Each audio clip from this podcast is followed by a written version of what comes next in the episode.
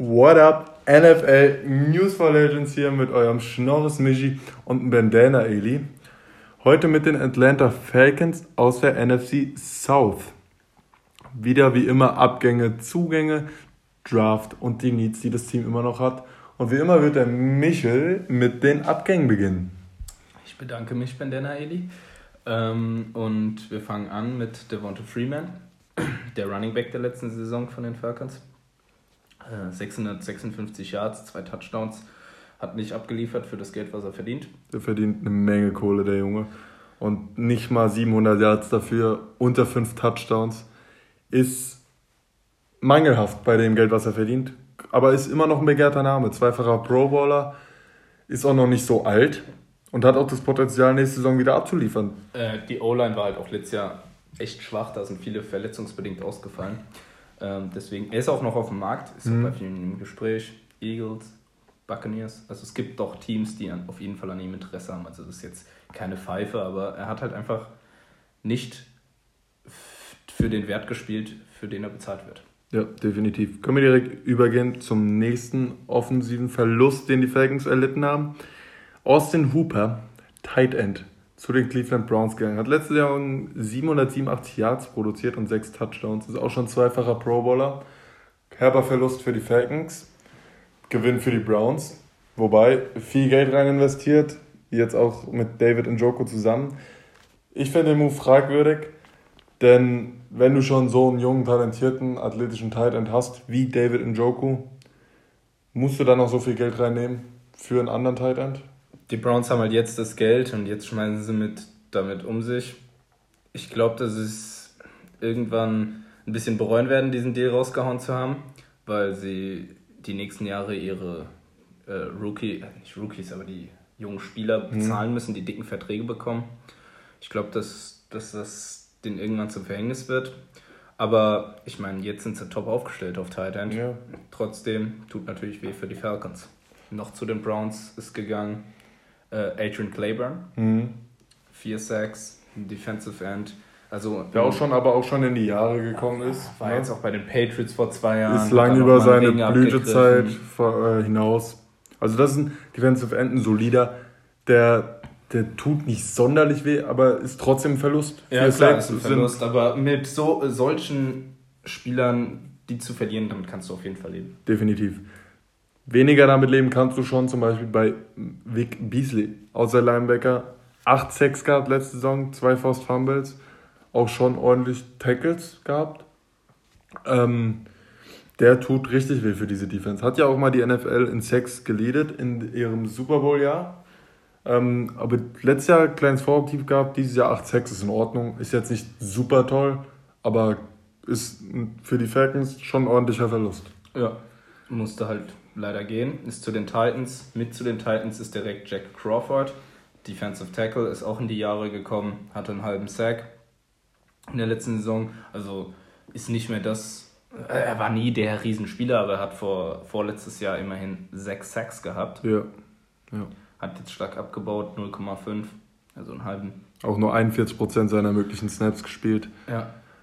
Also, ja, ja war, ist jetzt auch kein tragischer Verlust. Ja. Kommen wir noch zu noch ne, so nicht so einem tragischen Verlust.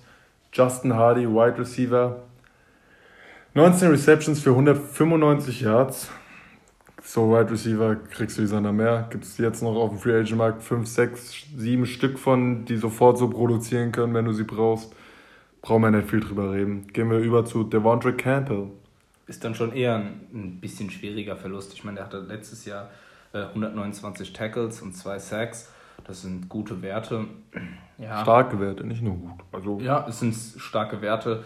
Ähm, und der ist jetzt zu den Cardinals, bekommt da sein Geld. Ja.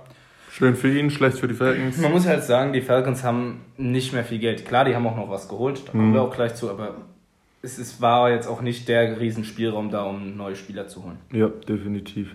Dann haben sie noch verloren ähm, Desmond Truffat. Letztes Jahr vier Interceptions gehabt.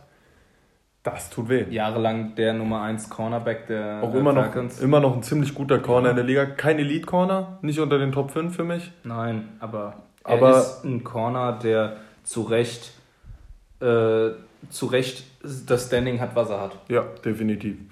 Da, dem kann man nicht viel anhängen. Der macht seinen Job schon jahrelang ziemlich gut. Dann habe ich hier noch aufgeschrieben, den Panther, der ist nicht schlecht, aber für Panther willst du halt auch kein Geld ausgeben. Boscher haben sie in die Free Agency gelassen. Und dann noch ihren Backup-Center Wes Schweizer. Also jetzt keine großen Verluste. Brauchen wir gar nicht mehr viel zu sagen, denke ich. Können wir eigentlich direkt zu den Zugängen übergehen, oder? Würde ich auch sagen. Dann fangen wir an. Also Zugänge haben wir hier Outside Linebacker Charles Harris von den Dolphins gekommen. Nun einen halben Sack gehabt letztes Jahr. 10 Millionen in 5 Jahren bekommt er, alles garantiert. Ja. Ich muss sagen, den Move verstehe ich nicht ganz, aber ja, er hat halt nicht wirklich gezeigt, was er ist. Ich meine, er hatte 23 Tackles, der hat stand wenig auf dem Feld.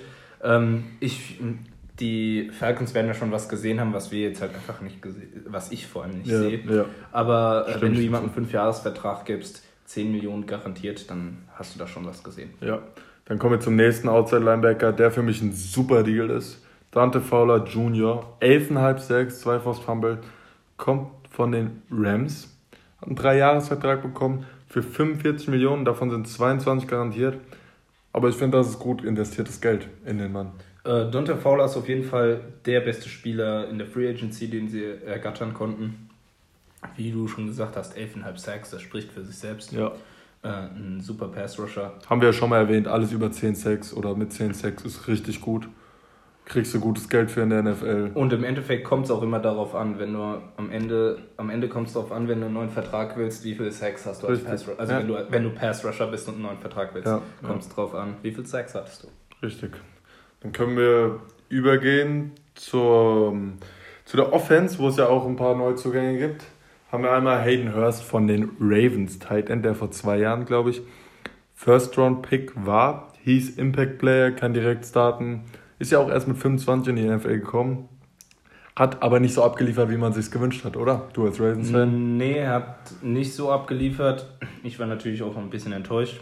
Ja, war dann alles gut. Mark Andrews kam im gleichen Jahrgang, war mega abgeliefert. Also ist auch immer noch hinterhergerannt. Also war dritter Titan bei den Ravens. Deswegen finde ich es für ihn genau das Richtige. Er wurde getradet für einen Sechstrunden-Pick, soweit ich weiß. Ähm, und äh, deswegen für ihn war das die beste Situation. Austin Hooper ist weg. Er steht jetzt auf dem Papier als Nummer 1 ja. Tight End. Starting Tight End. Das ist die beste Situation für ihn. Er hat Talent, sonst wäre er auch nicht in der ersten Runde damals weggegangen. Mhm. Hat jetzt letztes Jahr 300, äh, knapp 350 Yards gehabt und zwei Touchdowns. Das ist jetzt nicht das Beste, aber lässt, ja. sich, lässt sich leben. Und ich glaube, dass er bei den äh, Falcons funktionieren kann. Ja, glaube ich auch. Bekommt 11 Millionen in 5 Jahren, davon 10 garantiert. Also die Falcons geben viel garantiertes Geld her. Ist ein okayer Deal, denke ich, für ihn, dadurch, dass er jetzt nicht so abgeliefert hat, wie man es sich gewünscht. Aber 11 Millionen in 5 Jahren, ich hätte die gern. Sag ich offen und ehrlich. Ähm, ja, gehen wir über zum Justin Hardy-Ersatz, wo wir eben schon drüber geredet haben. Gibt es super viele von den kleinen Speedstern, haben sie geholt von den Vikings. No Receptions, 185 Yards und Touchdown, brauchen wir nicht viel drüber reden. 1 zu 1 ersetzt. Ähm, Jetzt kommen wir zum Biggest Deal of the Offseason, oder? Ja, ich habe jetzt noch hier Deon Buchanan, äh, ah. der von den Giants kam, aber ist halt auch so einer wie Charles Harris. Der hat letztes Jahr nicht viel gespielt, ist ein Linebacker. Buchanan hat schon mal ein bisschen mehr gespielt in der Liga, mhm. also den kennt man den Namen. Äh, aber ja, das sind jetzt so Verpflichtungen, den werden wir, glaube ich, nicht viel in der nächsten ja, Brauchst du nicht viel Wörter zu verlieren. Also kommen wir zu dem Signing der Offseason von den Falcons. Die Rede ist von Todd Gurley. Letztes Jahr ein kleines Down gehabt, aufgrund von Verletzungen auch und weniger Snaps bekommen, hat knapp 860 Yards gehabt, 12 Touchdowns, ist gut. Ähm, auch immer noch für die Snaps, die er bekommen hat, relativ gut produziert, knapp 4 Yards im Schnitt pro Lauf. Allerdings ein gefährlicher Move, oder? Ja, ist halt extrem verletzungsanfällig. Ich meine, er hat wohl keine Knorpel mehr in den Knien, also da ist Knochen auf Knochen.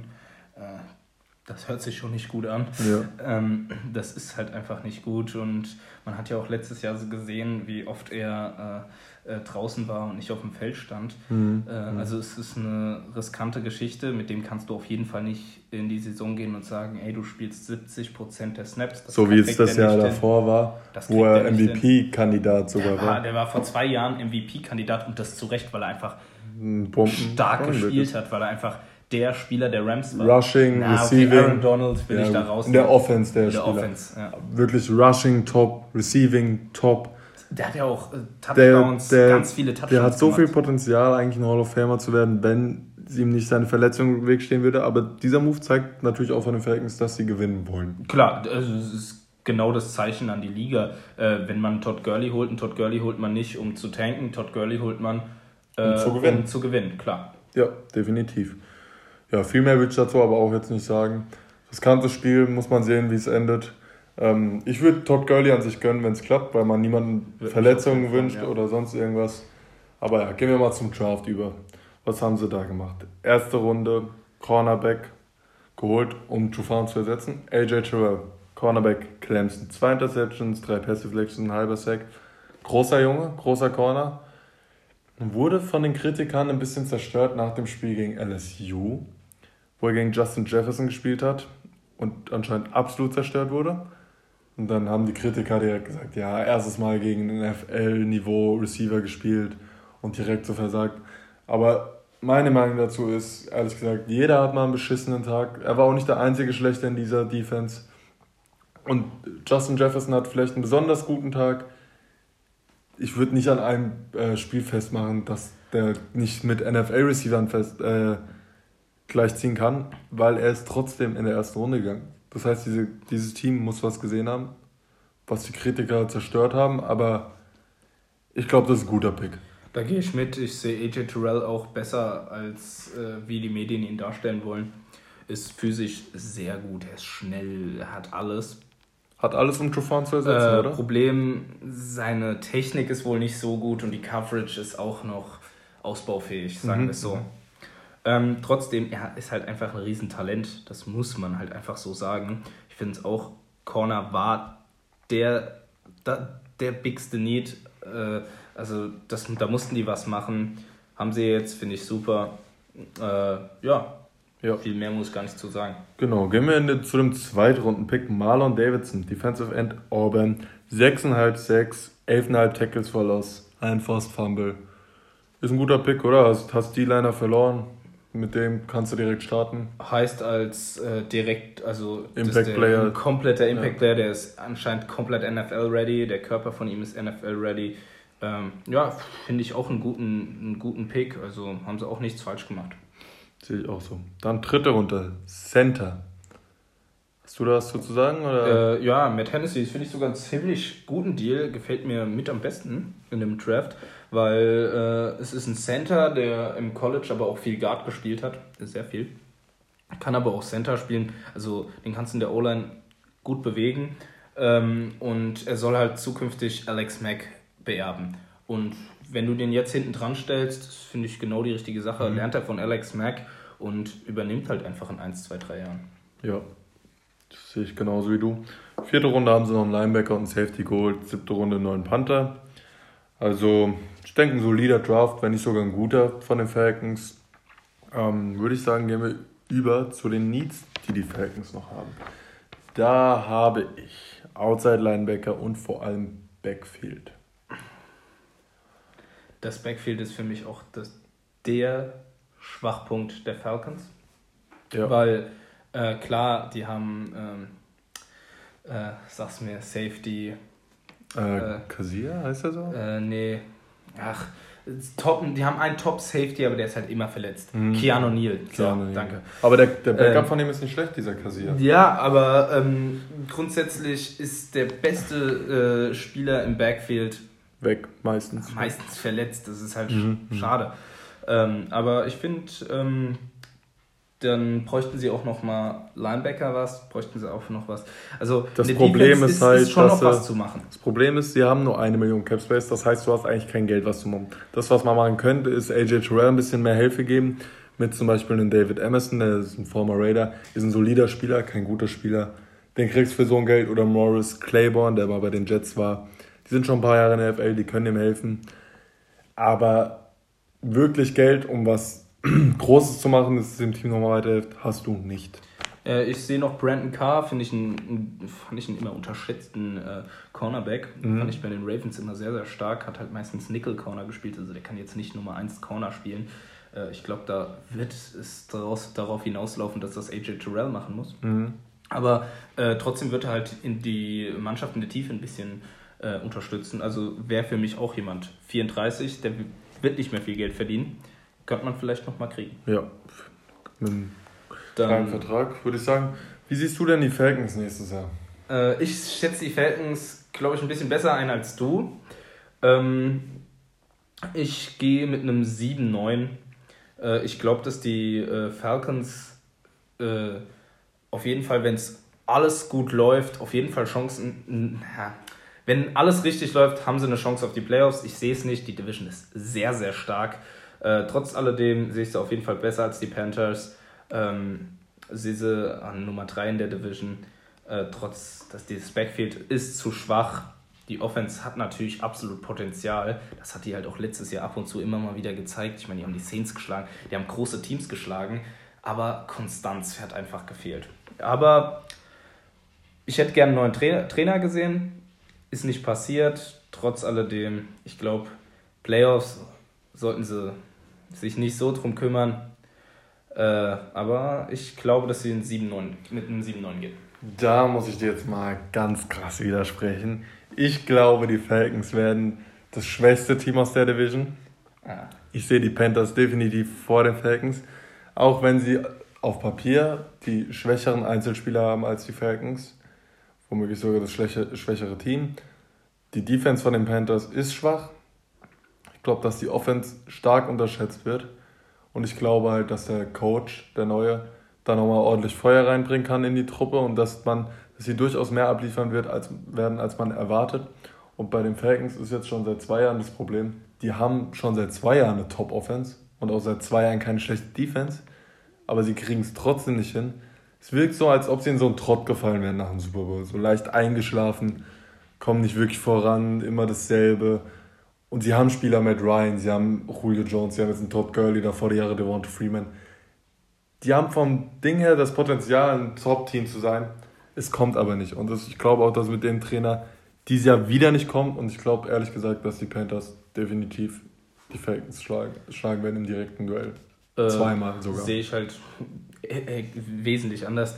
Äh, ich, trau, ich, ich vertraue nicht auf die Superstärke der äh, Falcons. Ich vertraue eher auf die auf den schwachen Kader der Panthers. Ich glaube, glaub, du unterschätzt die halt maßlos. Nein, die haben ja nicht nur an der D-Line verloren, die haben auch im Backfield die, ihre zwei Starting Corner verloren.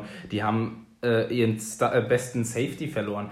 Die, die haben das Team ist aus so auseinandergebrochen. Aber also Matt Rule will da jetzt sein eigenes Ding aufbauen. Das ja, finde ich auch genau ja. richtig. Aber ich glaube, dass er halt eins, zwei, drei, nee, zwei, drei Jahre braucht, um da einen Kader auf die Beine zu bringen, mit dem du was erreichen kannst. Und ich glaube, mit dem Kader, den die Panthers jetzt glaub, haben, kannst du nächstes Jahr, außer vielleicht noch einen McCaffrey-Rekord, kannst du nächstes Jahr nichts holen. Das sehe ich anders. Ich glaube nämlich, dass der Typ das Team absolut nochmal vielleicht zusammenschweißen kann und ich glaube wirklich, dass du diese Offense maßlos unterschätzt. Ja, aber warum, warum, warum unterschätzt du denn die Falcons Offense? Die Falcons ich Offense unterschätze sie nicht, die hat Jahr, die letzten zwei Jahre ja, hatte die schon diese die, Offense. Letztes Jahr war die Offensive Line absolut verletzungsgeplagt. Jetzt ist die Offensive Line fit. Jetzt hast du, du hast einen Todd Gurley. Die war vor zwei Jahren auch fit. Ein Update äh, die war vor zwei Jahren auch fit und? Ja, und die Panthers, haben die die letzten Jahre abgeliefert? Nein, die haben auch nicht ja, abgeliefert. aber die haben was getan in der Offense. Ja, und die Dings doch auch. Ich habe Todd Gurley geholt. Ja, ist ja wohl ein Update zu Devonta Freeman. Dazu hast du zwei Receiver, die meiner Meinung nach Tolles besser Update, das wahrscheinlich die Hälfte der Saison verletzt ist. Was? Ja. Ja, trotzdem, du hast zwei Receiver, die besser, äh, besser sind als die Panthers Receiver. Äh, also für mich haben... Du findest, du findest... Julio Jones Ridley, und Ridley finde ich besser als äh, DJ Ridley Moore besser als DJ Moore. Und ja. Anderson. Du findest Ridley auch besser als Anderson. Ja. Das ist Quatsch und das weißt Nein, du selbst. Nein, das ist kein Quatsch. Das ist absoluter das ist Quatsch. Kein Quatsch. Das ist Quatsch. Nein, das ist kein Quatsch. Das sind für mich bessere Receiver. Und vor allem, Nein. da müssen wir gar nicht drüber diskutieren, dass Matt Ryan der viel bessere Quarterback ist äh, ja. äh, im Gegensatz zu äh, Teddy Bridgewater. Ich gebe dir auch recht, dass Julio Jones ein besserer Receiver ist als Robbie Anderson. Ich glaube aber trotzdem, dass die Panthers als nächstes Jahr eine kleine Überraschung werden im Sinne von, dass sie besser spielen werden, als viele erwarten. Und das muss auch gar nicht logisch begründet werden, weil die NFL, da kann jedes Team. Ja, also wir, wir, wir, wir gehen jetzt beide von den Fällen aus, dass, der, äh, dass die Teams äh, gesund und fit bleiben. Klar, wenn ein Matt Ryan sich verletzt, dann haben die Falcons gar keine Chance. Äh, aber. Ähm, Komm, wir, ma wir machen eine Wette draus. Machen wir eine Wette draus? Wir machen eine Wette draus. Wenn ich, ich sage, die Panthers sind vor den Falcons nach der Saison, du sagst, die Falcons sind vor den Panthers. Wenn ich gewinne, Fünfer für mich. Wenn du gewinnst, Fünfer für dich. Das ist leicht verdientes Geld. Wenn du meinst, wir werden sehen. Okay. Okay. Dann würde ich sagen, beenden wir hiermit den Podcast an dieser Stelle und ich würde sagen, adios, amigos.